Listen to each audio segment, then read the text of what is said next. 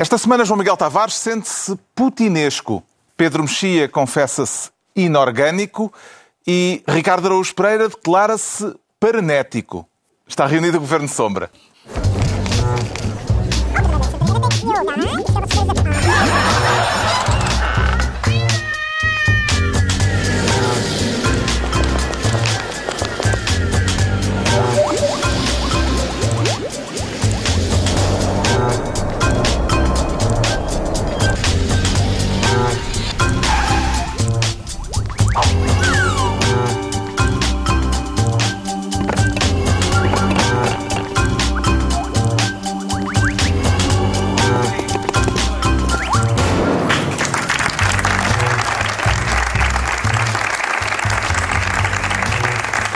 Sejam bem-vindos. No final de uma semana em que ficou a saber-se que o Estado vai ter de pôr mais 450 milhões, coisa pouca, no novo banco, e em que a direita e a esquerda se desentenderam sobre se Portugal deve ou não expulsar diplomatas russos, acompanhando uma decisão do Reino Unido e de outros 25 países na sequência de um caso que tem os contornos de um romance de espionagem. Falaremos disto tudo mais adiante e de outras coisas também neste Governo Sombra, em que o Ricardo Araújo Pereira quer criar a pasta de Ministro da Escola da Vida. E que disciplinas é que pretende pôr eh, no currículo desse estabelecimento de ensino, Ricardo Araújo Pereira? Não sei bem, porque hum, eu conheço a escola. Parece que se aprende muito na Escola da Vida. Aprende-se muito. Eu- o número de escolas deve ser baixo, porque toda a gente do Facebook andou lá. Hum, e, portanto... eh, Mas eu não, eu não sei o plano curricular. Agora, ah, eu escolhi este... que é isto? É Ministério, não é? É um ministério, um Sim, ministério. porque... Não, eu, tô, eu acompanho este programa. Ah, porque... Vasco, tu estás a fazê-lo, não tens que o ver, não é? Pois. Exatamente, exatamente. Para ver é mais caro. Mas, mas este. O que Isto foi a acontece. propósito das acusações do Ministério Público, conhecidas esta semana, a sete pessoas, duas que foram decisores públicos e cinco que foram, ou eram ainda, creio que ainda são, administradores de um grupo de ensino privado, o Sim, Grupo do- GPS. O grupo GPS, por causa do qual aqui há tempos houve largas manifestações em que todos os apoiantes eram aparentemente adeptos do Passos de Ferreira. Ahm, e Os amarelinhos. exatamente, toda a gente estava de amarelo. E o que é que acontece? Acontece que. E eu- o Grupo GPS sabia o caminho para ir dar, Para ir dar a- alguma massa. para ir dar a bons financiamentos públicos. Certo. Eu ainda me lembro das, das manifestações, as pessoas dizerem que ali aquele, o ensino daquelas escolas Vá lá, era bom. Aquele, Va- aquele- Vais extrapolar. Não, não vou nada. Vai Só- extrapolar, Não vou vai nada. extrapolar, estás Não a extrapolar. Extrapolar a pé junto. Eu ainda não digo nesse nada. é mesmo muito feio. Mas eu alguma vez bem, extrapolo. É frequente. Não é frequente eu vir para aqui extrapolar. Não extrapoles. Eu extrapolo em casa, no recato do meu lar. Muito bem. Aqui Cada um não. extrapola onde quiser. Sim. Aqui pode-se extrapolar. Eu quero só que eu quero. ele já está a extrapolar. Não, não, não estou nada a extrapolar. Extrapolar seria se eu fosse um cavernícola. Eu vou só fazer. Só nesse caso extrapolaria. Eu vou só fazer insinuações maldosas. Não vou fazer extrapolação nenhuma. Ah, porque me lembro dessas manifestações, das pessoas dizerem que naquelas escolas é que o ensino era bom. É só isso. E eu acho que Mas quais aquelas? em escolas deste. Neste tipo de Bom, escolas. admite nestas lá que há, escolas que há con- escolas privadas, Sim, apoiadas destas pelo dos- Estado, que são Não, boas, que isso funcionam não vai bem. dar possibilidade do Eu ensino sei das que não, escolas. pá. Eu sei que não. Eu só acho que se os administradores, se os administradores praticam este tipo de coisa desta forma, eu não sei se isso diz bem da qualidade do ensino. Eu Ora acho bem, que Ah, do grupo GPS não deixa-lhe também. estás a ver, era aí que eu queria Mas chegar. do grupo GPS. o não Grupo deixam GPS insinuar maldosamente. Mas só podes insinuar maldosamente e justamente sobre o grupo GPS. É o que eu estou a fazer. é Estas sete pessoas eh, são acusadas de ter defraudado o Estado em 36 milhões de euros aproximadamente. Atenção, a notícia que eu vi dizia que o Estado tinha atribuído a estas escolas 300 milhões e eles tinham tirado 30 É os 10%. para a coboiada. E eu É isso, o dízimo. eu, até aqui, até aqui eu acho, o- é o eu acho dízimo, que isto é exatamente. corrupção que dá gosto. Que é as pessoas, eles vêm, veem um orçamento e dizem, então quanto é que temos? 300. É pá, tira já 10% para a coboiada. Está bem feito, eu acho que está, há rigor, rigor de contas. É isso que fazes com o teu ordenado, Não é? é? 10% para a companhia. É isso mesmo. Rigor e tal. Isso, por isso, tudo bem. O que é que lhe chamou mais a atenção nos detalhes? Porque há algumas minúcias sim, na algumas- acusação há minúcias que convém engraçadas. eh, encarar. Pelos vistos, o dinheiro que os contribuintes, através do Estado, dão àquelas escolas para ensino, eles gastaram em, entre outras coisas, férias, carros, bilhetes para o Mundial de 2006, jantares e até seguros pessoais. Uhum. Os Isto crimes- seguros pessoais acho que é, é gastar dinheiro mal gasto. Ah, uma coisa é corrupção gira, não é? De férias e, e, e álcool. vinho. Agora, não, vou fazer um seguro com este dinheiro que fanei. Epá, não, não, não me soa bem, não me soa um, de um gatuno consciencioso. Um dos então, o que é que vais aspectos- fazer com o dinheiro da corrupção? Não, vou aplicá-lo num bom seguro.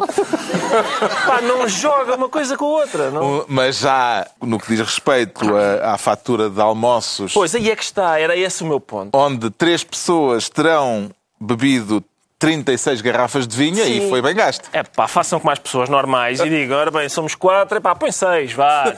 Agora, três pessoas, 36 garrafas de vinho, 12, 12 a garrafas cada um. a cada um. Aliás, é Não pena sei- não terem consumido, porque se acabava a corrupção, não é? Não- Iam todos Exato. diretamente para a morgue. Eu não sei que tipo de. Será uma praxe, um professor novo? E se o Azevedo quer ser cá da malta? Tem que beber 12 garrafas até ao fim. É pá, Mas parece. com 12 garrafas de vinho um gajo falece, ou não? Em princípio, acho que é pá, dependendo do vinho e do Azevedo, dependendo da, da, da força, da capacidade física do Azevedo. 12 litros de álcool. Esse é o meu ponto, sim. É, é- isto é não saber roubar, quer dizer, isto é não saber. Ahm, e portanto, Portanto, a escola da vida nem sempre ensina nem as sempre melhores ensina bem. técnicas Exatamente. Se estes- nesta matéria, não Se é? estes administradores não têm o discernimento para perceber, espera lá, isto é demais, isto é e te- 12 garrafas a cada um, é pá, Fonseca, por amor de Deus, acrescenta aí pessoas à conta. É, E assim, um não- dos arguídos também é acusado de ter 30 e tal carros eh, na sua. Mas pronto, pode ser um colecionador, não é? Bom, já quer Ou dizer, então uma, é- pessoa é- tem, uma pessoa vai paga Sabes o tonagem que é que eu para acho? depois ter a frota tantas garrafas Carris. de vinho como aos carros eram... eram... é tanto- tantas garrafas de vinho como aos carros eram treinos para aqueles exercícios. Eu de certeza que é assim que justificavam. É que nós tínhamos aquele exercício de matemática que era, então há 36 garrafas, há 3 pessoas, quantas garrafas dá a cada uma? E, eles, e, ele- e foi um estudo de. E se calhar com os carros também, porque também há aqueles exercícios Pois, com, com 30 carros divididos. Por acaso, isso é uma boa ideia, até de, para incentivar o estudo. N- Nestas escolas, o nosso administrador foi almoçar com dois amigos. Foram consumidas 36 garrafas. Quantas garrafas beberam? Efetivamente. Por acaso, pode ser, pode ser bem feito. Em que patamar de sofisticação João Miguel Tavares, no que diz respeito à trafolhice, é que eh, colocaria o esquema, o esquema descrito pela acusação, neste caso? a levar a acusação realmente a sério, como eu acho que é suposto, punha num nível de trafolhice muito elevado. Mas, eh, em todo caso, estamos habituados a. De, de zero a Sócrates, davas quanto? Zero a Sócrates, vamos ver uma coisa, não é fácil considerar zero a Sócrates, porque nós temos que ver é, dentro do universo disponível, quanto é que tu conseguiste sacar, não é? E, e- e- e sacar os tais 10% é significativo. Espera, eu eu estou só a admirar que tu estás mesmo a responder à pergunta. Eu gostei de dizer a Sócrates quanto ele. Não, calma, espera aí, é preciso ver, porque... Agora, é fazer as contas? Temos que ver isto, temos que ver isto em perspectiva. Já agora, só para efeitos judiciais, eu disse dizer a Sócrates por tua causa. Eh, não é por minha. Não, estás à vontade. Eu, eu- sim. Estás à vontade. Agora, há aqui um outro, um outro ponto que o excelentíssimo colega que falou antes de mim não... Colegas. Uh, Colegas são. Ah, Não, falei de propósito para deixar Ah, coisas para- para... Que é a questão, mais uma vez, do inacreditável concubinato, que isto vai sempre dar ao mesmo, não é? Vai- É o inacreditável concubinato, outra vez, entre políticos e o grupo GPS. Mais uma vez temos aqui secretários de Estado e depois, mais uma vez, é o Bloco Central. Temos um ex-secretário de Estado do PSD, que ainda por cima parece que tinha relações com a área, mal saiu, foi, foi, foi para o grupo GPS. E depois também temos um deputado do PS. E temos estes bonitos entendimentos na zona de Leiria. Parece que alguns administradores também foram administradores do grupo GPS e também do grupo Lena. E é- sério? Foi. Há um deles que parece também administrou o grupo Lena. E, e é bonito ver como é que isto funciona. A sensação que dá é que realmente, este caso, isto é balizado acho que entre 2005 e 2013, logo por coincidência, e dá-me a ideia que realmente no, no início do, do século XXI o nível de corrupção em Portugal deve ter atingido assim um pico inacreditável. Inacreditável porque estamos a falar de muito dinheiro e sempre da mesma forma, que é aproveitar o que vem do Estado e canalizá-lo para determinados bolsos. Envolvendo isto um grupo de colégios eh, de ensino particular acusado de fraudar o Estado, este caso, sem extrapolar, vem de alguma forma reavivar ou reativar a polémica em torno dos, eh, dos contratos de associação que deram muito que falar É que há dois justamente anos. Toda a gente extrapola, mesmo quem, noutros casos, é contra extrapolações. Por exemplo, vamos dizer assim: bom, isto põe em causa se há uma fraude cometida por um grupo ligado a estas escolas, isto põe em causa todo aquele setor. Isso é dito por pessoas que se atiram ao ar, e com razão, porque é um, inaceitável, às pessoas que dizem, e aos partidos, infelizmente, que dizem se há fraudes no rendimento social de inserção, vamos acabar com o rendimento social de inserção. Se há, se há fraudes na- nas raríssimas, vamos acabar com o apoio a esses setores hum, da- do, do- do- do terceiro setor e da, da- da solidariedade social, etc. Não, a fraude não prova que a atividade seja... A discussão mantém-se nos termos em que estava antes se o Estado deve ou não contratualizar com escolas privadas para suprir as lacunas da oferta pública, esse, esse debate não mudou nada que, que aconteceu. Tal como não mudou nada. Mostra é que, mas isso Não, também noutros setores, mas, ouve lá, eh, que se uma- é um, se uma um esquema empresa- que é Se suscetível uma empresa pública for mal gerida, se um setor, de- até às vezes inteiro de uma pública for mal gerido, isso prova eh, automaticamente que esse setor não deve ser público. Não, não prova. Prova que tinha os gestores errados. E, portanto, essa é a argumentação que, foi- que está a ser, essa tal extrapolação... Que eu está, não fiz, está a ser, mais ou menos. Não. Puseste, puseste o pé na porta. Insinuei não entraste... maldosamente. Insinuaste maldosamente. Espera, espera aí.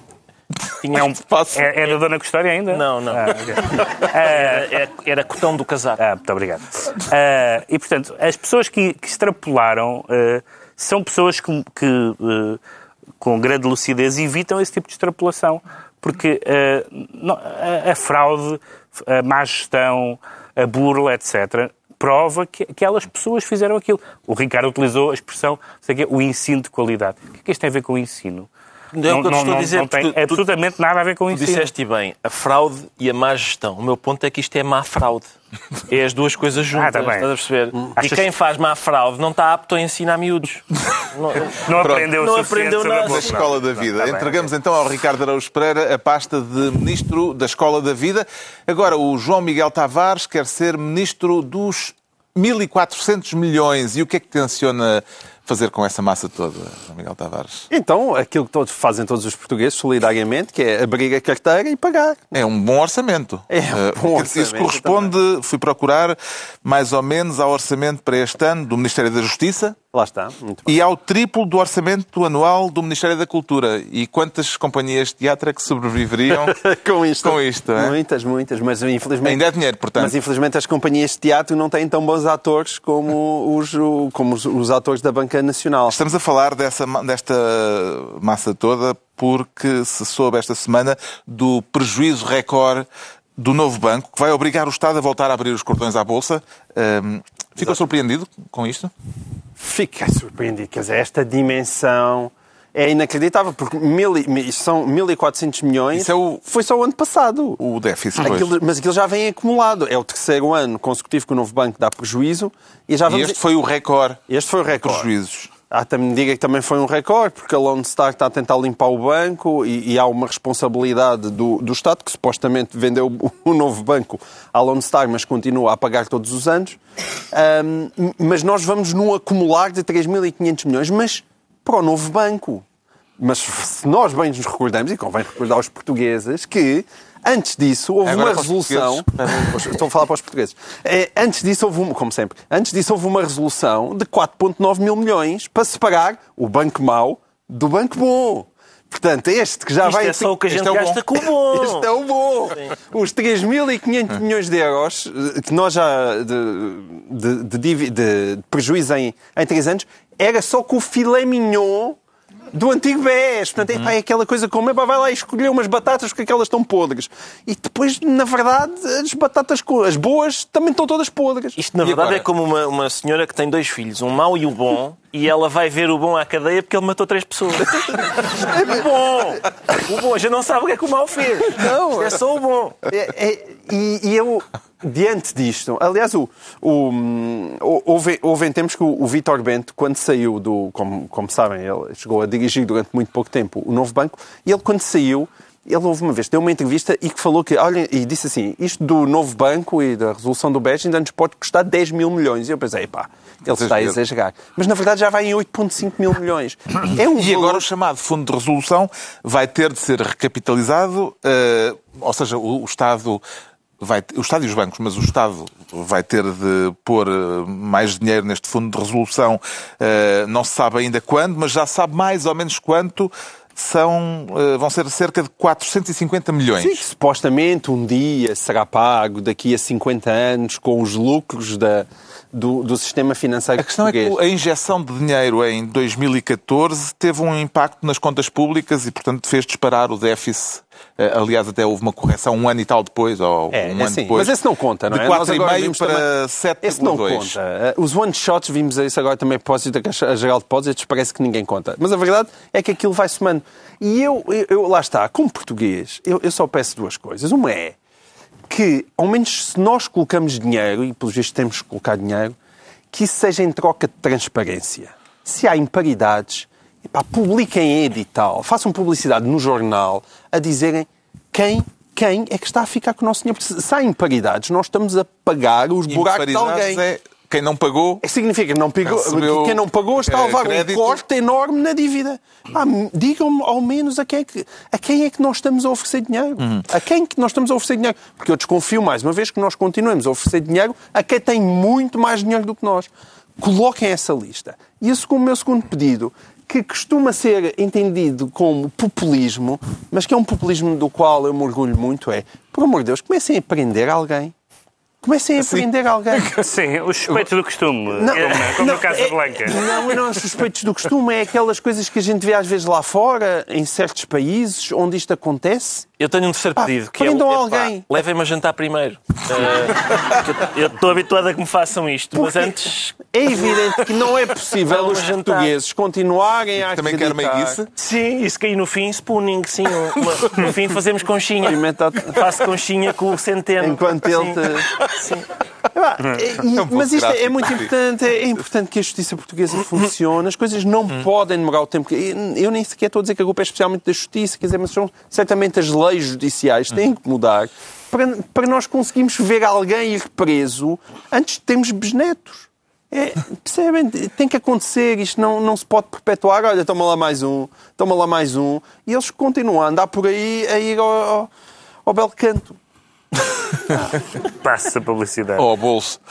Ahm, Falou-se aqui do déficit. A propósito do déficit de 2017, esta semana eh, houve novidades. O governo estava contente porque eh, tinha um valor que seria o mais baixo de sempre, 0,9%, mas o Eurostat decidiu estragar a festa e incluir nas contas o valor da recapitalização da Caixa Geral de Depósitos e o saldo negativo eh, das contas públicas passou dos 0,9% para oficialmente os 3%.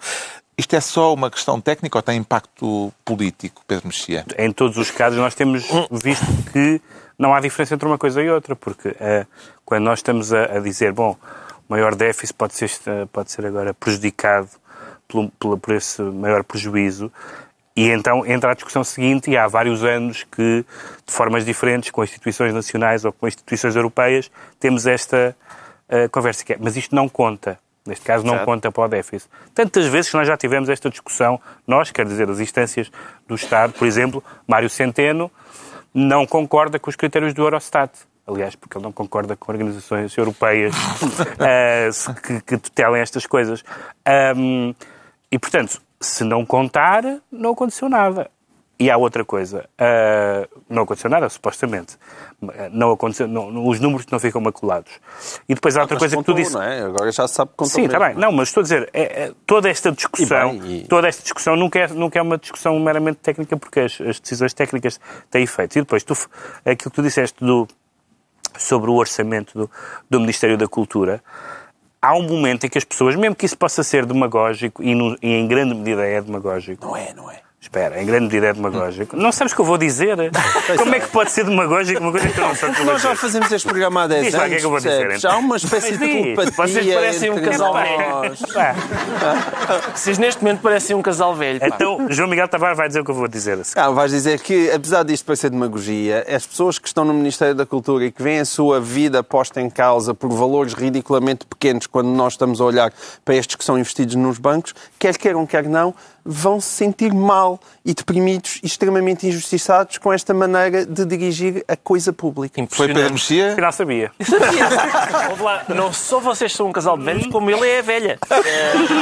Acaba as minhas frases. Sim, ele sabe, sabe tudo o que vai dizer. Quer dizer, é- esta, esta ideia de que os bancos se salvam sempre, mesmo que, por- mesmo que os bancos também signifiquem o dinheiro dos, dos- das pessoas que têm, que, estão, que têm o dinheiro lá, ah, causa uma incompreensão generalizada. Uma das frases mais ouvidas na última década é a incompreensão dos cidadãos dos vários países europeus e, e, e norte-americanos e, e- do- dos norte-americanos sobre porque é que as pessoas salvam, porque é que os Estados salvam os bancos, porque é que não deixam os bancos cair. E nestes, nestes casos, vamos, nós vamos, temos uma novela. Há quantos anos? Nós, nós duramos. Nós começámos com a crise. O governo Sombra começou com a crise. Há 10 anos. Ah, Uma das coisas boas. foi das coisas boas. Foi, Esperemos não tenha uma foi, ligação. um efeito, eh, foi um efeito secundário da crise. E quantas vezes é que nós já tivemos estas, estas conversas sobre ah, ah, salvar bancas, medidas extraordinárias, contabilidade criativa, esperar o que é que a Europa decide, etc. E isto são coisas importantes e melindrosas, mas do ponto de vista de quem, de quem por exemplo, espera, como é o caso de alguns setores da cultura, ah, valores que são ridículos em termos comparativos para as suas necessidades e para o seu dia a dia, isto gera um, um, um caudal de indignação evidentemente insustentável.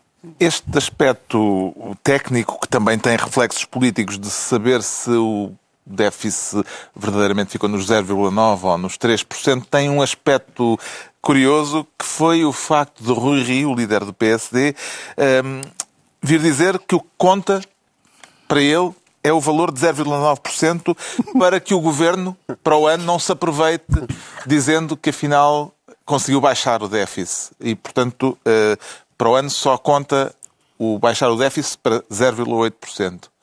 Eh, Como é que leram estas. Ele joga declarações xadrez. Isso é tipo três movimentos a seguir. É bem pensar. Eu quando li a notícia não percebi. Não percebi. Então, mas ele... Ah, está bem. Não te esqueças que ele, ele, ele dá 2018 e 2019 como perdidos. Como perdidos, exato. é Ele só está a passar mais à frente. E Exato. ele pode é ganhar o Nobel do líder da oposição mais fofo do planeta. que é um peluchinho. Não, um mas- peluchinho com o cara de António Costa, com o qual Rui vai dormir abraçadinho todas as noites. Mas ele, para o ano, vai cobrar de uma Vai. forma que não cobraria se É, tivéssemos vai ser 3%. duríssimo, duríssimo. Vai ser duríssimo. O que é que lhe parece mais benéfico para o governo, Ricardo Araújo Pereira? Reivindicar em relação ao ano passado eh, eh, os 0,9 ou aceitar eh, os 3% do Eurostat com a garantia de que assim poderá facilmente melhorar o resultado? Bem, eu- bom, já agora, vê se o João Miguel sabe o que é que eu vou dizer. Não, não, É que assim não vínhamos, não é? não, exatamente. Não, eh, e não sabia mesmo que eu- o que eu vou dizer é Fafafum fiuala. Como? Não, nada. Ah, era, era só para mostrar Eu não que realmente não, era, era impossível. Era impossível.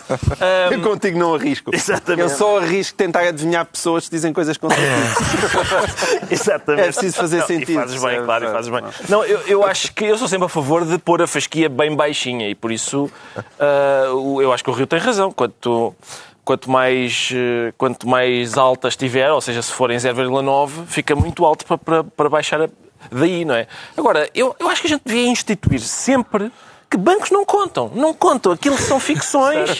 são ficções. É dinheiro que nem sequer lá está. Eu às vezes vou ao meu banco e digo, mas deixe-me ver as minhas notas mesmo.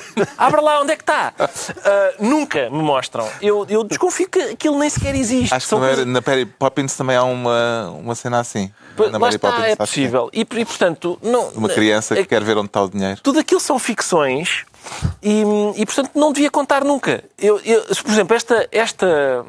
Neste momento, portanto, o país todo fez um esforço e tal, a economia cresceu e, e temos um déficit de 0,9, uma coisa histórica. Mas, como é preciso recapitalizar a Caixa de Depósitos, fica 3. Ora, para já a palavra recapitalizar, não é? Que é, eu creio que milhares de, de jovens em todo o país que pedem a mesada aos pais vão Peraí, já é a segunda vez este mês que me pedes a mesada. Não, não, eu recapitalizo aqui. Uh, isto basicamente é, é, meter dinheiro lá, é pedir dinheiro. É, é... Eu gosto destes, destas palavras, estes termos, em que uma, uma pessoa é muda de facto as coisas. Não, tu podias tipo... capitalizar a Caixa e faria sentido. Imagina, tu queres expandir o teu negócio, não é? E agora queres que a Caixa vá para não sei quantos países na Europa e na América, e aí sim estás a colocar dinheiro para fazer o investimento. Mas não é isso que está a acontecer na Caixa. O Mas... dinheiro que está lá a ser metido é para ser perdido porque fica no bom, grosso buraco das imparidades. Tá, e não é a recapitalização do fundo Portanto, aquilo não é recapitalização Mas como chamas recapitalização, é, bom. é a mesma coisa que o senhor fez. Não, eu roubei, então vai para esta prisão má. E o senhor, eu fiz um desfalque. Ah, tão bom, então vai para a carregueira. É assim.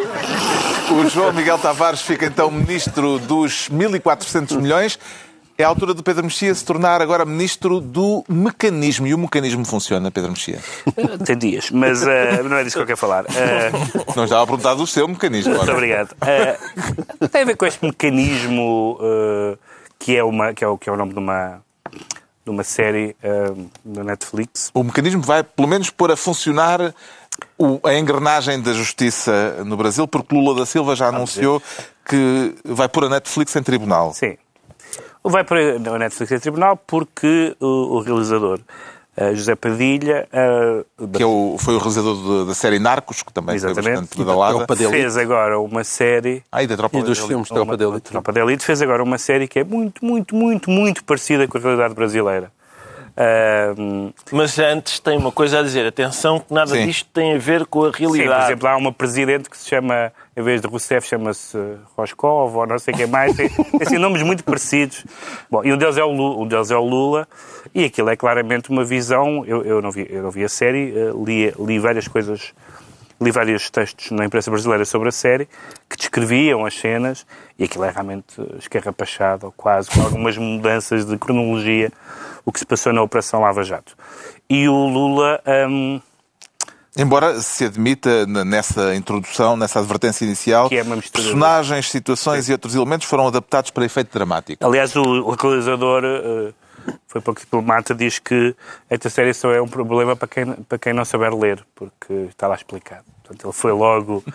Que é, um, é o, tipo, o tipo de piada que muitas vezes o Lula eh, de piada baixa que o Lula muitas vezes enfrenta, às vezes, sobre, sobre, a sua, sobre as suas capacidades uh, escolares, etc. Mas, uh, bom, eu não sou muito adepto, evidentemente, de processar séries, etc. Mas é curioso que uh, isto houve uma grande disputa esquerda-direita no Brasil, como agora está num ambiente absolutamente cortar à faca. Mas convinha, por exemplo, lembrar que durante, durante em 2000 e dois, não sei quem foi, mas foi, foi, foi neste longo, neste longo, nestes longos mandatos do PP, eh, foi feito o filme então mais caro do cinema brasileiro, chamado Lula, o Filho do Brasil, eh, que foi uma aposta financeira gigantesca, que era um filme absolutamente primário de de uma história, uma uh, geografia. de uma geografia, de uma história, de, de, de, fazer chorar as pedras da calçada. E, de facto, tem alguns elementos que são uh, inspiradores, ninguém nega isso. Mas era um filme claramente geográfico E o filme custou um balúrdio, teve muito má recepção crítica, uma uh, bilheteira decepcionante, mas o filme aguentou-se porque foi patrocinado pela empreiteira Odebrecht, que está metidinha uh, nisto do Lava Jato. Como sabe, os empreiteiros são muito cinéfilos, têm um grande interesse uh, pela história da sétima arte e onde veem um realizador é curioso, a querer levar o seu projeto. É curioso constatar que os amigos de Lula fizeram um filme chamado Lula, o Filho do Brasil, mas os inimigos podiam fazer um filme em que Lula, o Filho de, também podia ser o título. Certamente. Podia ser o princípio do título. Aproveitava-se parte do material Exatamente, de produção. quase com o mesmo grafismo, tudo, tudo igual. E, e, portanto, há, há, há, de facto no, no Brasil a capacidade das, das, da esquerda-direita olhar para o outro lado e, e, acusar os outros de fazer o, o que os próprios fizeram, uhum. em grande medida, uh, é, uma, é, uma coisa, é uma coisa lamentável. Acho que o Lula tem outros assuntos com que se preocupar. neste momento. Um, e, o, e, o, e, o, Brasil também. Um deles é a possibilidade de vir a ser preso em breve. Sim, o que significa perdeu que, o recurso. O que significa que, que o candidato com, com, mais intenções de voto é um admirador, admirador da, da, ditadura militar brasileira. Portanto, o Brasil está nesta situação absolutamente abracadabrante. E Absoluto. Abracad... Eu já disse abracadabrante neste programa. Mas neste contexto, dizes abracadabrante pode ser uma provocação. Porque tu não consegues dizer os erros. Não, não, não. não. Então. Dada a pessoa que utilizou e que popularizou um, Sim, no espaço público português. Foi essa, agora E estamos... Sócrates. Desculpa, mas eu não estou sempre a pensar no Sócrates, eu não acordo, Ao contrário Olha, não fui eu, Miguel. não fui eu, não fui eu. não, não acordo a pensar nele. Ahm, É a mesma coisa que dizes que ah, isso tem que ser muito bem esmiuçado. É verdade que esmiuçar já existia antes, mas houve um certo grupo que popularizou essa palavra. E tu agora fizeste o mesmo. Pá, não estás a ver, ele está no teu inconsciente. É a branca da branca a situação e eh, Lula vai recorrer à justiça contra a Netflix. Em que medida é que é legítimo misturar ficção e realidade num caso de justiça independente, João Miguel Tavares? Na medida em que existe uma coisa chamada liberdade de criação e a liberdade de expressão e as pessoas vivem em democracia e fazem coisas. E é isso. Aquilo é, é inspirado em. Não me parece que haja alguma lei que proíba a criação de séries televisivas vagamente parecidas ou muito parecidas com processos que ainda estão em, em justiça. Não. Não, não consigo perceber qual é que é o problema. Aliás, eu não vi a série também, mas daquilo que eu tenho lido, até houve um grande esforço para desideologizar a série, neste sentido. Não há ali Parece um conversas... Lula com não, não, não. ar de Lula. Não, certo. O Lula tem ar de Lula. E, aqui- aliás, eu quando olhei da primeira vez parecia mesmo o Lula, Lula. é. É, é indiscutível, mas não é isso. A questão é que não é a esquerda e direita, não há ali... Percebem? Há, há factos, há a questão da corrupção em si, que, que a corrupção, como nós podemos ver em Portugal e até de casos que já falámos hoje, é aquilo esquerda e direita, toda ela aprecia bastante e pratica. Ora bem, eh, eh, pegando nesta, nesta ponte para Portugal, gostava de ver uma série televisiva, Ricardo Araújo Pereira, sobre o processo marquês. Ah, gostava muito. Por acaso gostava muito, mas Quem é que contratava para fazer o papel de José Sócrates? O, o problema principal não é, não é, não O é, o, casting. ato- não é o casting. É, é o que é que os guionistas. Porque o, o problema é a, a ficção tem um requisito que a realidade não tem, que é a ficção precisa de ser verosímil. E a- enquanto a realidade não. Ou seja, a gente senta-se a ver uma série e de repente, ah, olha, esta série está interessante, o Primeiro-Ministro é acusado de corrupção. Deixa eu ver o que é que ele vai dizer ao juiz. Não, a, ca- a casa é do meu amigo. Então, mas, mas está, aparece aqui o senhor a escolher o chão da casa. Não, não é minha.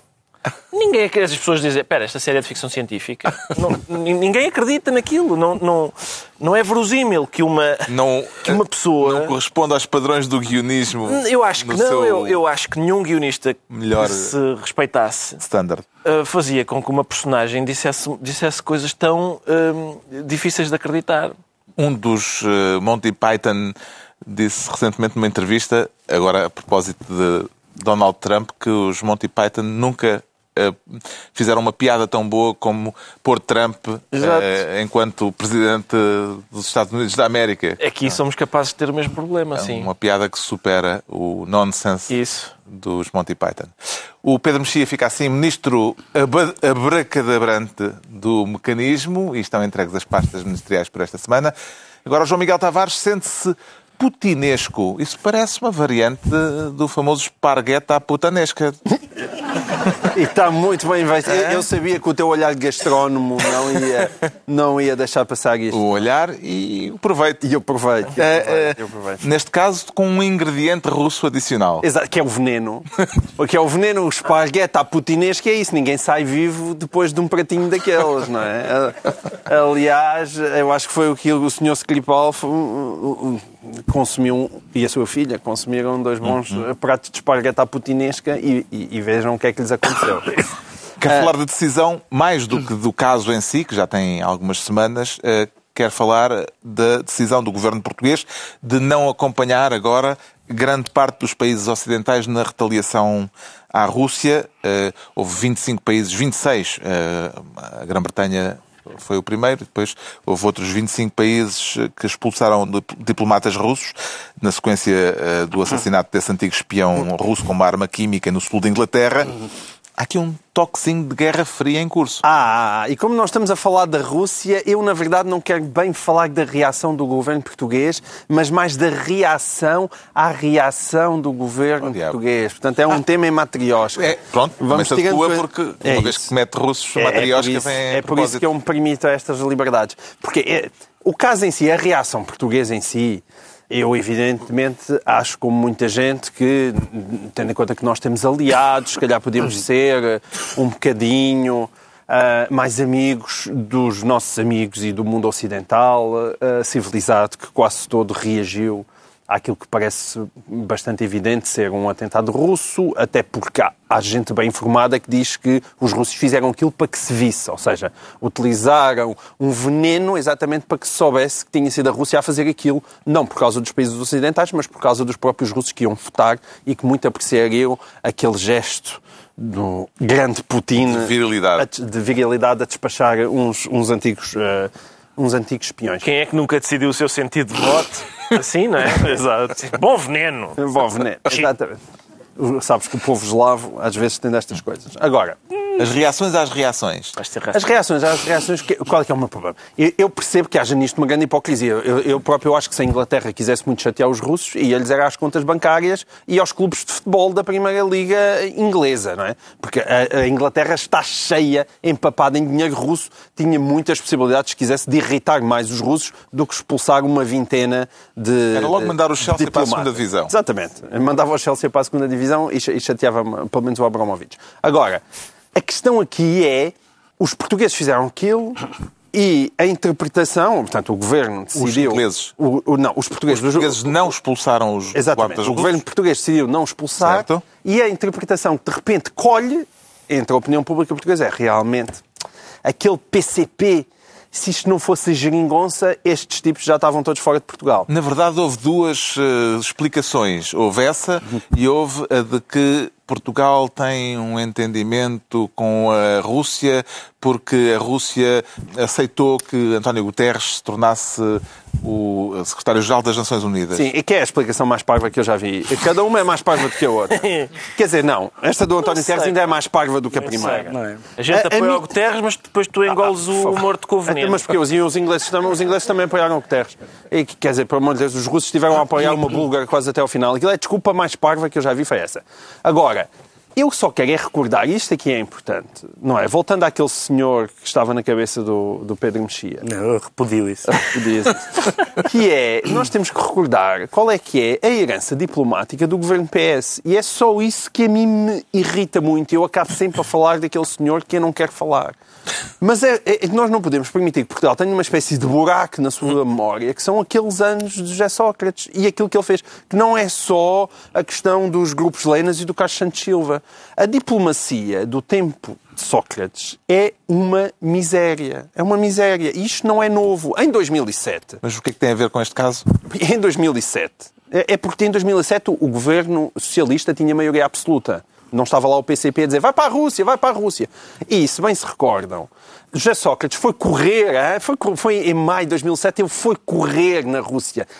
Putin mandou fechar a Praça Vermelha entre as 8 e as 9 da manhã só para ele poder fazer jogging. E a seguir, a seguir a esse bonito gesto, José Sócrates apareceu a dizer que a União Europeia não tem nada que estar a dar lições de moral em termos de direitos humanos. Nenhum país tem que dar lições de moral a nenhum país, porque a democracia é um processo em construção e aquelas coisas que Sócrates fazia muito bem. E depois, nesse mesmo ano, Putin veio a Mafra para mais uma cimeira, União Europeia, União Europeia e Rússia.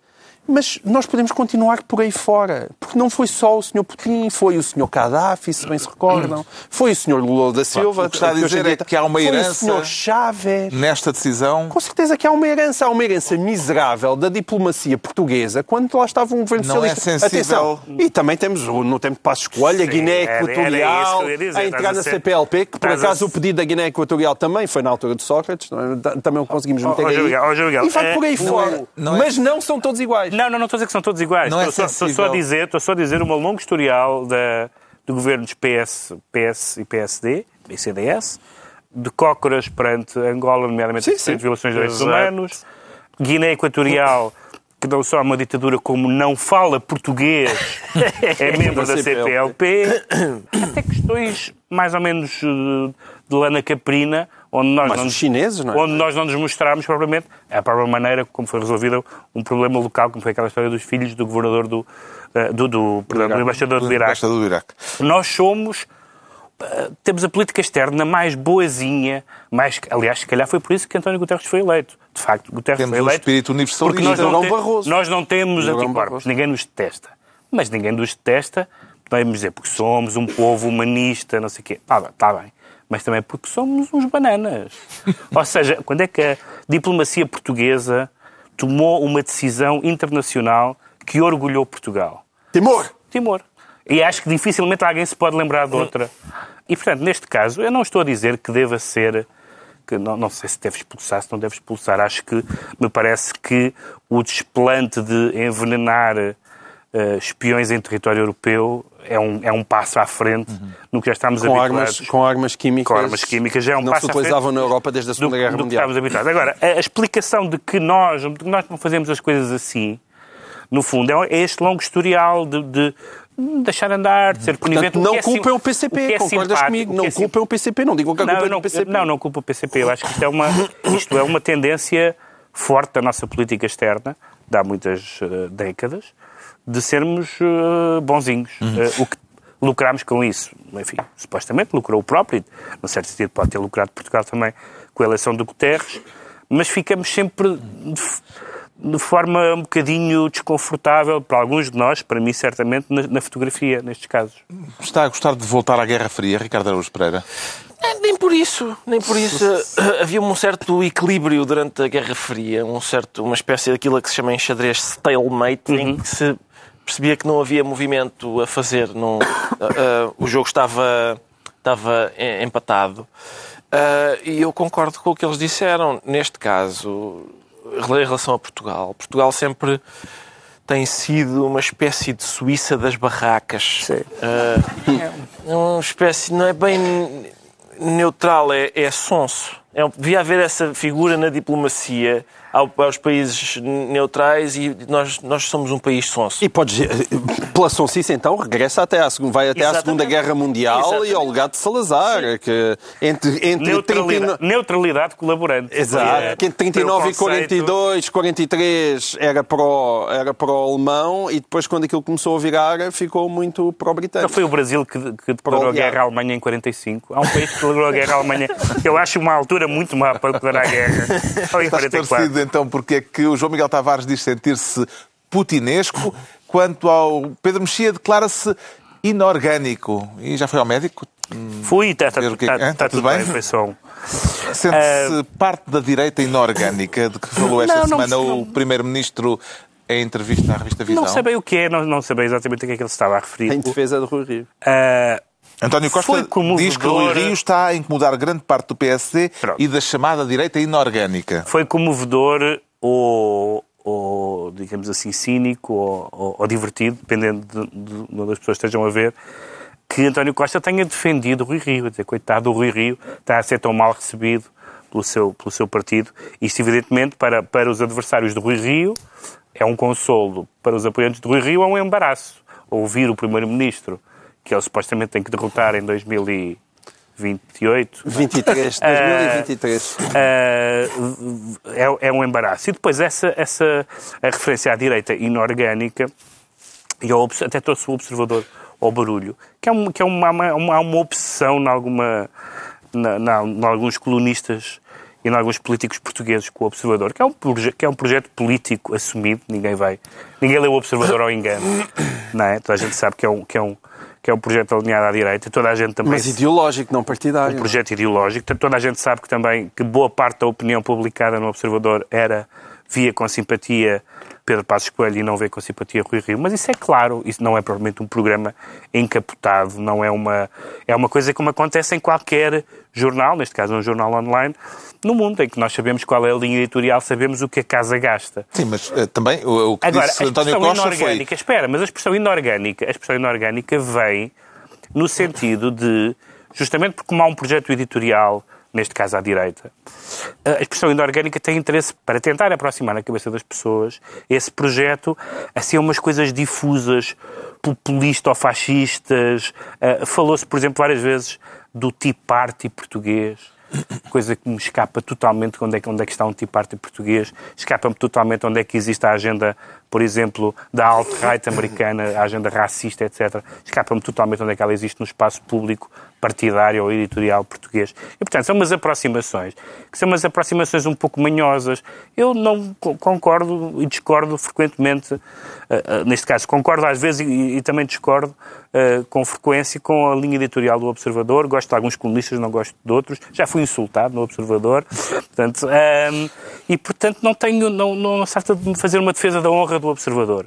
Trata-se de dizer que essa, essa tática manhosa de, de repente, como aparece alguém com uma uh, linha política clara, sugerir, bom, esta, esta, gente é perigosa. O Pacheco Pereira todas as semanas diz isso, deve ter uma coisa contratual para si próprio. Uh, da direita do observador, até muda o tom de voz. Um, não, é um, é um projeto, é um projeto editorial, como foi o Independente, como foi o Jornal, como foi o Diário, esse aí é até mais ligado ao Partido Comunista, como foi, como, como são todos os jornais os grandes jornais europeus em que a gente sabe o que é que a casa gasta. Sabe em quem é que votam, fazem endorsements nas presidenciais e nas legislativas. Poderá dizer-se, a respeito destas declarações eh, de António Costa, que ele saiu em defesa de Rui Rio, Ricardo Araújo Pereira? Aparentemente saiu. Agora... Que eficácia que isso tem para ele e para Rui Rio. Isso deve dar muito que pensar lá no PSD, aos inimigos e aos amigos do Rui Rio, porque isto, de, por exemplo, isto que o Pedro disse, isto é, olha, o Primeiro-Ministro está, está a defender-te, pá, isto é um embaraço para nós. Mas se calhar é psicologia invertida. Ele claro. quer embaraçar-nos que é para. Porque nós é que somos os, os verdadeiras, a verdadeira ameaça dele. E assim sucessivamente. Eles, é, é uma coisa para eles. É bem jogado. Por, por António Costa foi muito bem jogado. É porque lança assim, lança a balbúrdia, não é? E, isso em princípio é bem feito. E ele tem jeito para isso. Agora, eu, eu isso percebo, há, há, mas há. Uh, de facto, há, assim, um, no panorama do, do comentário e não sei o quê, tirando nós, que estamos de facto aqui mais para a galhofa. Uh... Pá, isto é um programa sério. Ah, tu, tu... ah é? Ah, está bem. Eu não, o Miguel acha que isto é. Eu estou a tentar impor a minha não, perniciosa ideologia aos portugueses. Às vezes sente-se que há pessoas, por exemplo, sente, é óbvio Pode que ser sente sério, que há mas uma... não sei se é para levar a sério. É óbvio que se sente que há uma linha editorial no, no Observador, por exemplo, sim, que preferia Uh, mais na opinião. Preferia, sim, na, na opinião, com certeza. Mas preferia para a escolha sim, claro. a Rui Rio, sim, com certeza. Por outro lado, há, há, outras pessoas, algumas que até assinalam isso, que não só preferem Rui Rio, como parecem estar a, a, a mandar currículos, a candidatar-se a um emprego. Exato. E eu isso é que eu não percebo. É, porque, pois. em princípio, não vai haver emprego. não vai, então, é, em princípio, é gastar dinheiro no cavalo errado. Já se percebeu que o Rui Rio não tem muitas hipóteses. É, é aquele namorado de rebound, não é? Como é que se diz isso em português? Se não existe, mas é aquele. É, é, um senhor que vai, vai suplente. Sim, vai cumprir aqui uma função até o, até o PSD finalmente arranjar um líder que consiga fazer frente a, hum. ao António Costa, muito provavelmente. Para além deste aspecto em torno da direita inorgânica referida pelo Primeiro-Ministro, o que é que lhe pareceu mais interessante ou encontrou mais alguma coisa de interessante na entrevista à visão? Não, a entrevista não era Tavares? muito interessante, mas também em boa parte porque António Costa se passeia, não é? Pelas entrevistas, corre tudo bem, portanto também é fácil hoje em dia dar entrevistas. Agora, aquilo que me preocupou mais um, foi uma caixinha sobre a Joana Marques Vidal, que é um tema que me preocupa, em que os jornalistas lhe perguntam pelo, pelo seu, se o seu afastamento, se afastar a Joana Marques Vidal não podia ser visto como uma retaliação, por causa de todas as investigações que estão a decorrer. E o António Costa respondeu com uma lata do caraças, como ele consegue só, que, que o Ministério Público. Que, que nenhum partido com uma lata de caraças, que é que nenhum partido em Portugal fez tanto pelo Ministério Público como o PS. E, portanto, nunca, o seu afastamento nunca podia ser visto como uma forma de retaliação. O que é realmente. No sentido de o pôr a trabalhar. É, exato, no sentido, não, no sentido de lhes dar poder. Exato, é, é, mas é mais no sentido de pôr a investigar. Nenhum deu tanto trabalho. E isso, isso, de facto, é preciso alguma lata Agora, tirando isso, que é aquilo que mais me preocupa, a entrevista não teve assim nada de especial. Apenas vem dentro da linha plus, que eu, que eu disse, que é mesmo. Eu acho que é preciso fazer um plus de António Costa. Alguém devia ter essa ideia, sei lá, Assunção Cristas, por exemplo, que faz intervenções coloridas na Assembleia da República. Deixa aqui esta sugestão. Que é para verem como isto é importante para o país. De Costa. Faça um plus de António Costa e depois ofereça-o a Rui Rio. Bom, já É sabemos porque é que o Pedro Mexia se diz inorgânico. Vamos agora tentar perceber porque é que o Ricardo Araújo Pereira se declara pernético e em que circunstâncias é que costuma dar-lhe para a parense, Ricardo Araújo Ah, Pereira? ora, eu gosto muito de sermões. Eu Gosto Disseste verdadeiramente- parense É verdade, Sim. a palavra é esdrúxula. Ah. Ao contrário do que pode e não parnese. parecer. Não pernese, mas parense. É uma palavra esdrúxula. Parnese é, aliás, uma doença. Ah, não, não. Ah, eu, ahm, eu gosto muito de sermões, ser. gosto verdadeiramente de sermões e Não, não é, hum, é- é sentir-se não, não faz com que lhe chamem o, o Padre António Vieira de Carnascido. Quem me dera, quem me dera, mas não, infelizmente não. Ah, mas, ah, Vamos lá desfazer esse equívoco. sim, ah, esta semana eu vi um polícia a dar um sermão, literalmente, a dar um sermão a três jovens meliantes. Aliás, gostei temos, muito. temos um excerto, vamos eh, já para ele, do vídeo divulgado esta semana, justamente sobre esse caso, pelo Jornal de Notícias. Não fizeste a catequese, não tens nada, nem- mas foste batismado. Foste batizado, tu também. Pronto. Acreditais, tens fé. Sabeis que andais no caminho das trevas. Ó jovem, você, Não é? complexo. Não é o caminho certo. João António Silva não? Costa. Ou achais que andais no caminho do bem? António Silva Costa. Andais em pecado. A vossa, a vossa consciência não anda bem. 26 Então eu vou ler aqui uma passagem 83. que é Andando na Luz, que é um episódio bíblico. 26 de 7 de Estás-me a ouvir? Como te chamas, minha filha? Um polícia parético com jeito para padre. Como é que avalia hum, estas qualidades eh, deste polícia pregador? Epá, eh, ótimo, atenção. Eu quero. Posso estar enganado, atenção, eu posso estar enganado. Eu acho que É um capelão fardado. Eu acho que ele está a gozar. Atenção, eu acho que ele está a gozar e, Então? é, e é muito giro. É, está a gozar e tem muita graça. Sim, a sério. Eu também, mas eu voto, Vocês- eu voto em ti, eu também se acho que ele vocês está a forem gozar. ver o vídeo todo, Eu também há lá, uns, há lá uns colegas deste polícia e dizem assim: Ó lá, ó, epá, ó Pascoal. Já não sei qual é o nome, mas é. ó, e ele, "Psh, respeitai as pessoas. E a, e a maneira como ele está a falar, são três jovens que estão lá. Ele diz, ah, não se vê aqui, mas ele diz coisas do género: além de vós andais em pecado, como sabeis, ele a certa altura diz assim: ora vão lá todos dar as mãos. Criai, ora criai uma corrente de fé. Criai lá uma corrente de fé e os, e os putos. Mas é- não é, não é a viziense, é mais Tá, a é mais à Porto, sim, mas, mas assim dá-me mais jeito. E, e, e eles, os miúdos dão as mãos e ele diz Aleluia, irmãos. E, e os, lá os jovens gatunos Aleluia. Epá, ele, a certa altura ele diz assim Vós achais que estáis a saborear com plenitude da vida? Isto, sinceramente, eu acho que desincentiva o crime. Desincentiva o crime. A próxima vez que estes três ah, jovens disseram, olá, se a gente fosse fanar um autorrádio, é pá, não, não, porque vamos levar outra vez com aquele chui. Sim, com o chui da catequese, pá. É, não, não. Sério, isto sim, isto é capaz de.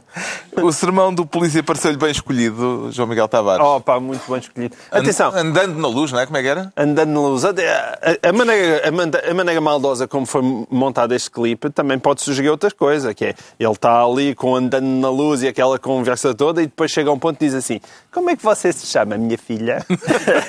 também pode ser só para sacar Só o nome a uma meliante Mas ele- particularmente mas engraçada. pergunta E ela- conseguiu. E ela diz-lhe sim. E conseguiu. Mas eu, eu, eu alinho com, o- com o Ricardo, eu acho que o senhor está a gozar. Eu acho mesmo que o senhor está a gozar e que ele tem uma certa piada. Ah, Atenção, É melhor do que maus tratos. É quer dizer, melhor do acaba que- por ser um maus, uma, isto também é maus tratos. Não, atenção, nós estamos Ele está a aborrecer mortalmente os gatunos. Ele veio foi justificar-se a dizer que isto era uma confissão. Não era uma confissão, era para obter uma confissão, não uma confissão católica, mas mesmo. Nós, em uma- geral, estamos a Mas não violência nas nenhuma. esquadras. não é? Este senhor usa a segunda pessoa do plural.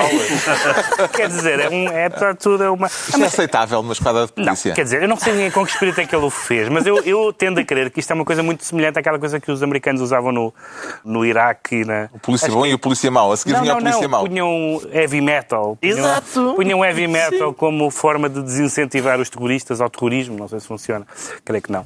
Ah, Eu lembro uma vez numa esquadra pode, em pode ser uma espécie de tortura do sono? É isso, Epá, é isso. É uma, espécie de, é uma espécie de forma de violência que não deixa marcas, E é mas, que- mas que aborrece profundamente. Sim, não é preferível, uma vez numa co- uma esquadra de Santarém, eles serraram a cabeça de um, de um desgraçado. Isto é, não é melhor isto? É melhor, é, É melhor. é mais limpinho. Sim, é desagradável na mesma, também, também massa.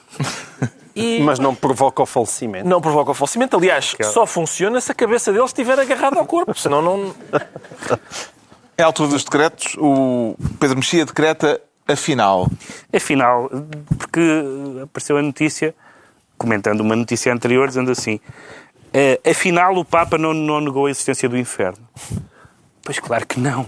É evidente que o Papa não negou a existência do inferno, pela mesma razão que, afinal, Jerónimo de Sousa não negou, não negou a luta de classes. É, o, o que o Papa disse, Não, como, outro- como outros Papas têm dito, é mas o inferno é o quê? Qual é a sua natureza? É um lugar ou não é um lugar?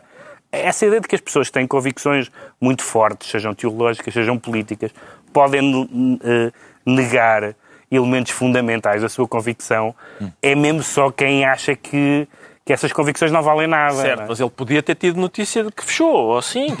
Há estabelecimentos. Achas que fechou? Há estabelecimentos que fecham. Não. Falta, fa- por falta de frequência. Falta de clientela, falta de clientela não É tem. pá, pá. remodelações, Ah, remodelações. está bem, está bem. Sabe-se lá. O João Miguel Tavares decreta telefonar mais vezes. É, pá, telefonar mais vezes, porque o, o João Botelho, que é um cineasta, Cineasta. respeitável, eh, fez um filme chamado Peregrinação. A Peregrinação.